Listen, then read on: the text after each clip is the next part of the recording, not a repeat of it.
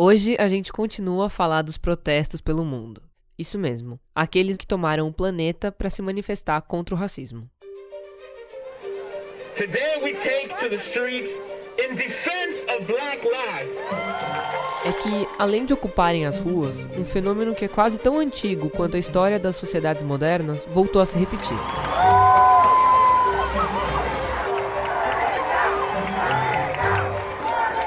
Eu tô falando da derrubada de estátuas em espaços públicos. Em geral, imagens de homens que representam o passado escravocrata e que, eternizados nas ruas e praças, são retratados como heróis. Isso que se acabou de ouvir ao fundo é uma multidão em Bristol, no Reino Unido, pedindo que a estátua do traficante de escravos Edward Colston caia. Você consegue ouvir o pessoal comemorando quando isso acontece. Aí depois os manifestantes jogam essa imagem no fundo de um rio que corta a cidade. A imagem de bronze foi colocada lá no século XIX. O Edward Colston foi um dos sócios da Companhia Real Africana, uma empresa que transportou 84 mil homens, mulheres e crianças para serem escravizados nas Américas e no Caribe. É, os dados históricos relacionam Colston à morte de 19 mil escravizados no século 17. Mesmo assim, Além daquela estátua, ele dá nome a pelo menos 20 estradas, escolas e hospitais em Bristol. Como Colston, o mundo inteiro está cheio de estátuas assim. De pessoas que no passado foram tratadas como heróis, mas que agora, olhando bem, na verdade cometeram alguns dos piores crimes da história da humanidade. Pois é, e o que é que a gente faz com eles? Deixa lá porque a gente não pode esquecer as barbaridades do passado ou derruba? Não tem resposta fácil. E é disso que a gente quer falar hoje.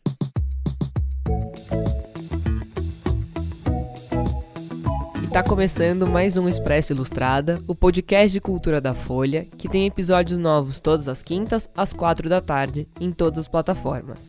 A edição é da Natália Silva e eu sou a Isabela Menon. Eu sou Maurício Meirelles. Antes de continuar, eu só preciso dar uma notícia.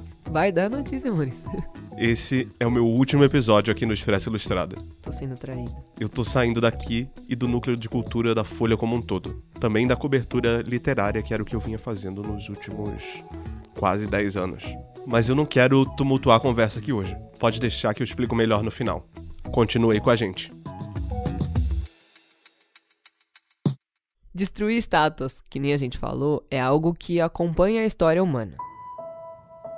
Porque um dia, em uma certa época, todo mundo acha que alguém é um herói e merece um pedestal. Aí passa um tempo, as visões do mundo mudam e alguém resolve dizer: Bom, peraí, não é bem assim, né? Pois é. A reforma protestante, por exemplo, ficou conhecida por destruir imagens relacionadas ao cristianismo, lá no século XVI. Há cinco anos, a igreja protestante alemã até pediu desculpas por isso. Nos Estados Unidos, não só agora, mas toda vez que tem manifestações contra o racismo, as pessoas se voltam contra as estátuas dos heróis confederados. Os confederados foram aqueles que, no sul dos Estados Unidos, tentaram se separar do país porque não queriam o fim da escravidão. Esse embate gerou uma guerra do sul contra o norte, que ficou conhecida como Guerra de Secessão. E o norte venceu. Tanto que ainda hoje, nos Estados Unidos, um dos símbolos racistas usados pelos supremacistas brancos é justamente a bandeira confederada. Ela tem as mesmas cores da bandeira americana atual que se conhece, mas é um pouco diferente. Ela tem um fundo vermelho cruzado por duas faixas azuis preenchidas com estrelas brancas. É claro que esse debate ia chegar aqui também, embora nem aqui seja exatamente novo. Um dos símbolos dessa discussão é a estátua do Borba Gato, um bandeirante que viveu nos séculos 17 e 18 e que fica aqui em São Paulo. Para quem não é daqui, vale dizer que é uma das estátuas sobre as quais o pessoal adora fazer piada dizem que é feia. Muito feia. O outro símbolo é o monumento às bandeiras do escultor Vitor Brecheret. É uma escultura gigante, com 11 metros de altura, quase 9 de largura e 43 metros de profundidade. Ela retrata dois bandeirantes em cavalos à frente de uma embarcação que é empurrada por negros e indígenas. O que acontece é que hoje em dia os bandeirantes, longe de serem vistos como heróis, são associados à violência cometida contra negros e indígenas. A preocupação com a cabeça do Borba Gato ficou tão grande que a prefeitura colocou a guarda civil para vigiar a estátua 24 horas por dia. É que tinha um abaixo assinado pedindo que ela fosse derrubada. Pois é, mas e aí o que que faz? Para ajudar a gente a responder essa pergunta, a gente vai conversar com a historiadora e antropóloga Lilia Moritz Schwartz. Entre outros assuntos, a Lília é especialista na questão racial no país e já escreveu livros como O Espetáculo das Raças e Lima Barreto, Triste Visionário, os dois publicados pela Companhia das Letras. Vamos falar com ela.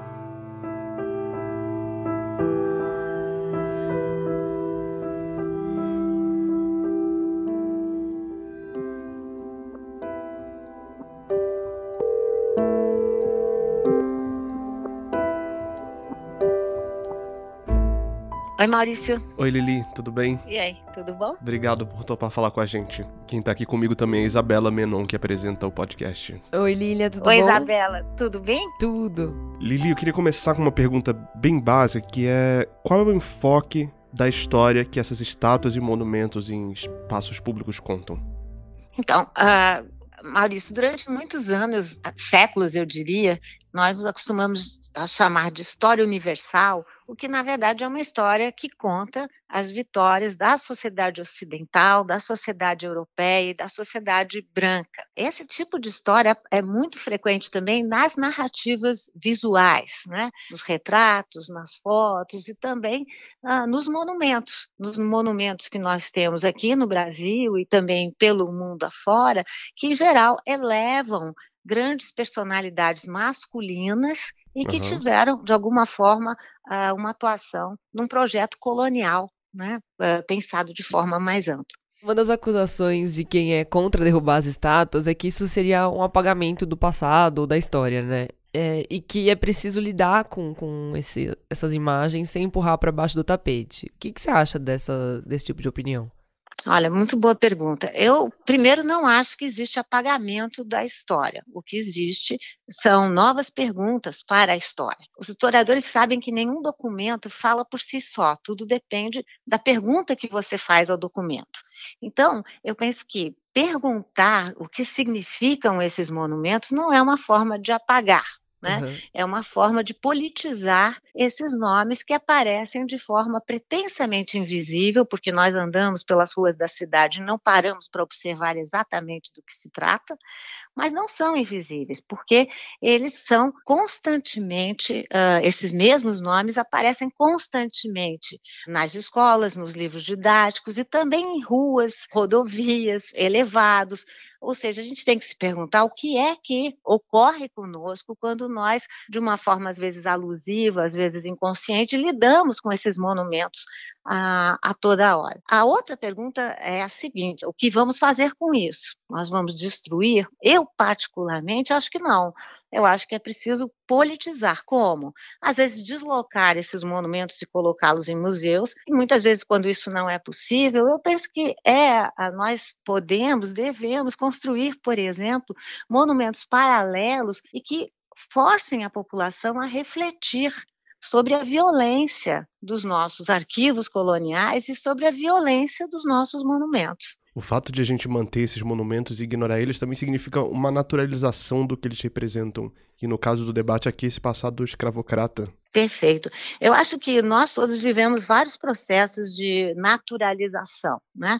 Nós naturalizamos um discurso racial que foi criado pelos brancos, né? então nós naturalizamos o que foi o darwinismo racial, que estabelecia que existiu entre as raças diferenças ontológicas, nós naturalizamos o evolucionismo racial, que supunha que os brancos homens ficavam no topo de uma pirâmide social e que os negros ficavam na base dessa pirâmide social, e naturalizamos um fato que não pode ser naturalizado. Segundo os dados da pesquisa do IBGE, os pretos e pardos, categorias do IBGE, né, correspondem a quase 56% da população brasileira. Uhum.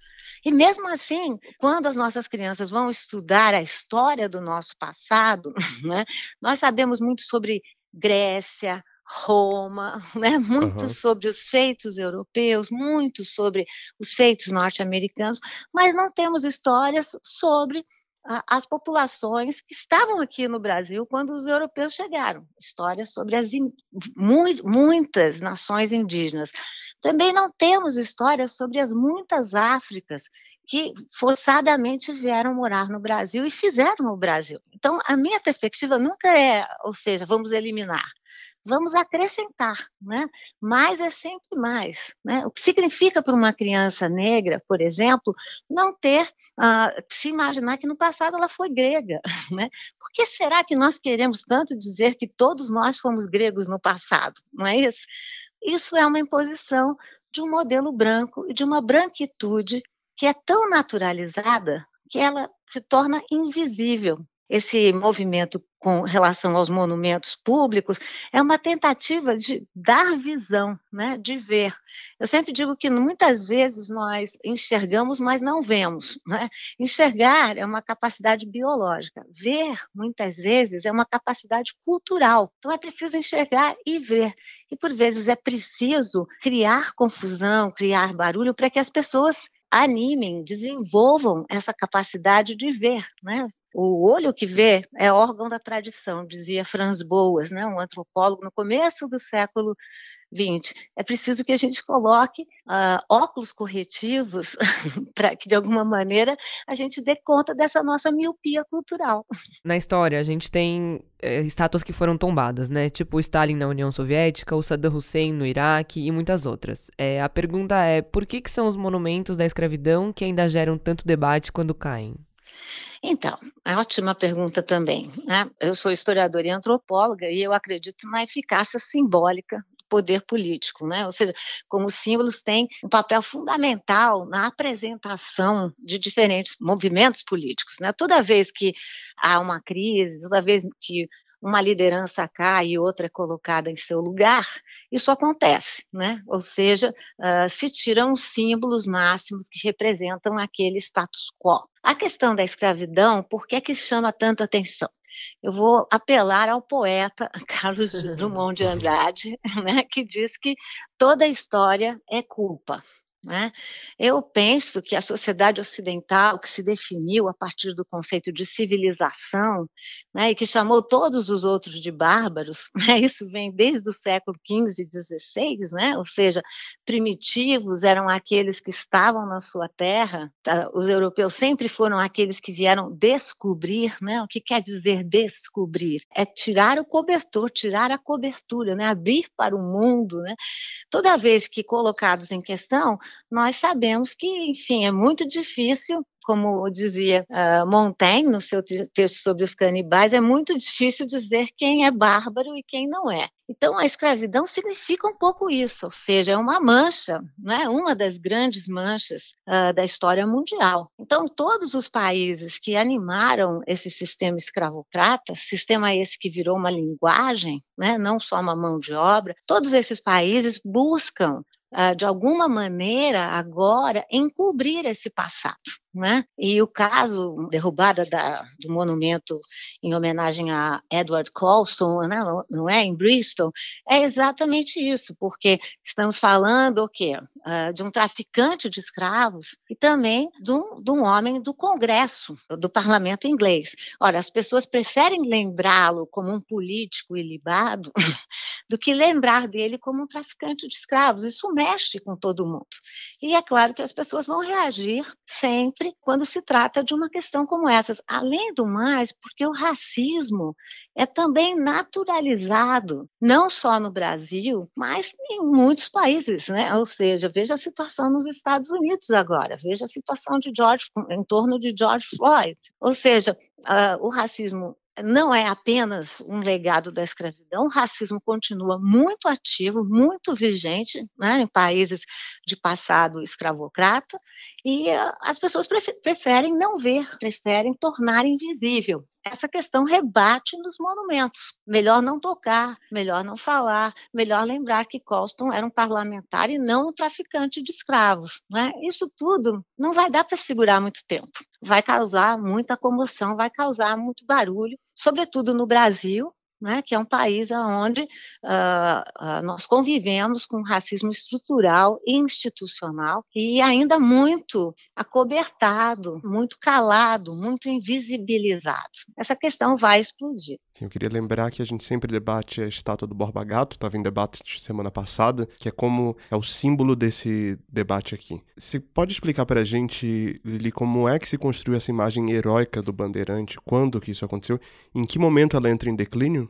Essa imagem do Bandeirante, sobretudo em São Paulo, ela é uma construção uh, de finais do século XIX, né, quer dizer, início do XX, sobretudo quando é criado o Instituto Histórico Geográfico em São Paulo, que, que os institutos históricos foram instituições, sobretudo do Império, mas que continuaram né, durante a República e que tinham como objetivo exaltar uma certa alma dos diferentes, das diferentes províncias e depois estados do Brasil. Em São Paulo, começou essa construção alargada da figura do bandeirante, né? porque seria a imagem dos paulistas, dos paulistas que são aventureiros, dos paulistas, aventureiros no bom sentido, claro, que são dos paulistas que desbravam as nossas fronteiras, descobrem ouro. Só que essa história ficou recôndita, né? ou seja, não se contou, a história nunca, é, nunca foi contada por inteiro, porque esses bandeirantes, cada vez mais, sobretudo no século XX, a partir dos anos 80,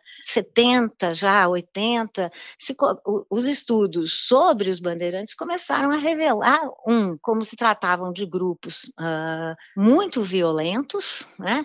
grupos que atuavam ao arrepio da lei, né? e grupos que escravizavam indígenas e africanos, não para o bem comum, entre muitas aspas, mas para o bem próprio. Então, são figuras muito violentas que começaram a ser revistas a partir de documentos, né, aí num contexto Uh, sobretudo com a redemocratização, enfim, no momento em que foi possível não elevar essas figuras militares, essas figuras bélicas, e que correspondiam a uma espécie de milícia, né, sem fazer muito anacronismo, né, mas no seu momento. Se a gente pensar, são duas as estátuas em São Paulo muito fortes, né, a, a estátua do Júlio Guerra, que é o Borba Gato, né, que é de 62, uma estátua imensa, né? Ela tem uh, ah, 10 metros, mais ou menos, parece que mais, com pedestal chega quase uns 13 metros, uma estátua que se impõe, né? que se eleva, e uma estátua que, enfim, uh, de novo, não me parece que eu, não vamos demolir, ela já virou um símbolo de São Paulo, mas vamos colocar algo que faça, que tensione e a gente nunca fala, porque é muito mais bonita, na minha opinião, da, da estátua do Brecheret, né? Sim. Que é também o nome dela. Tem gente que chama de puxa, puxa, puxa, tem gente que chama de empurra, empurra. Que para quem não é de São Paulo, eu vou dizer o monu Monumento às Bandeiras aqui em São Paulo. Outro ícone da cidade, né, que foi justamente foi feita durante muito tempo, cerca de 40 anos, mas ela foi inaugurada no contexto do quarto centenário da cidade de São Paulo. E como o Maurício adiantou, ela se chama Monumento às Bandeiras. É um monumento belíssimo, que vira e mexe acorda pichado, não é?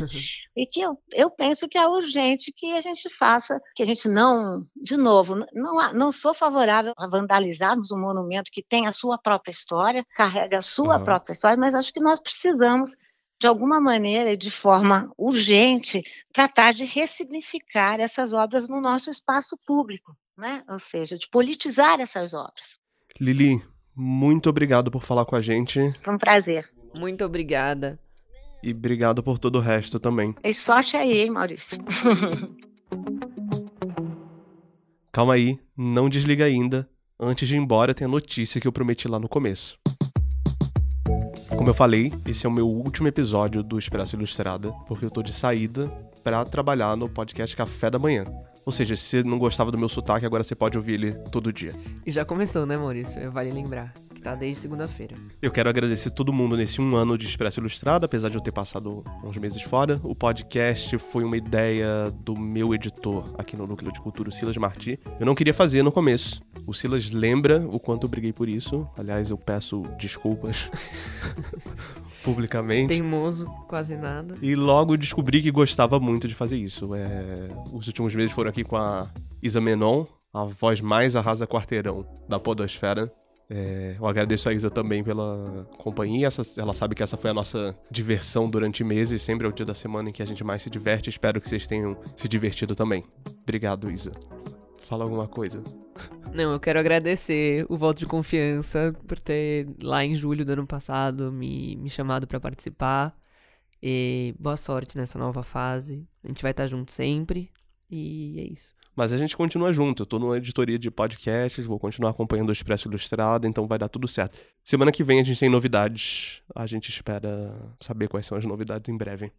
Então calma aí, não desliga ainda antes de ir embora, ainda tem a última dica da semana, que é a mesma dica, que é uma coisa que nós dois gostamos. Eu Exato. vou deixar a Isa falar. Conta a notícia primeiro. Bom, a gente passou o episódio inteiro falando sobre estátuas e a nossa dica tem a ver com estátuas também, porque é uma petição do Tennessee quer substituir oficiais confederados por estátuas de Dolly Parton, o grande símbolo do estado. Dolly Parton, não custa lembrar, você não conhece a mãe do feminejo, antes do feminejo existir no Brasil, e que ela é famosa por essa música aqui.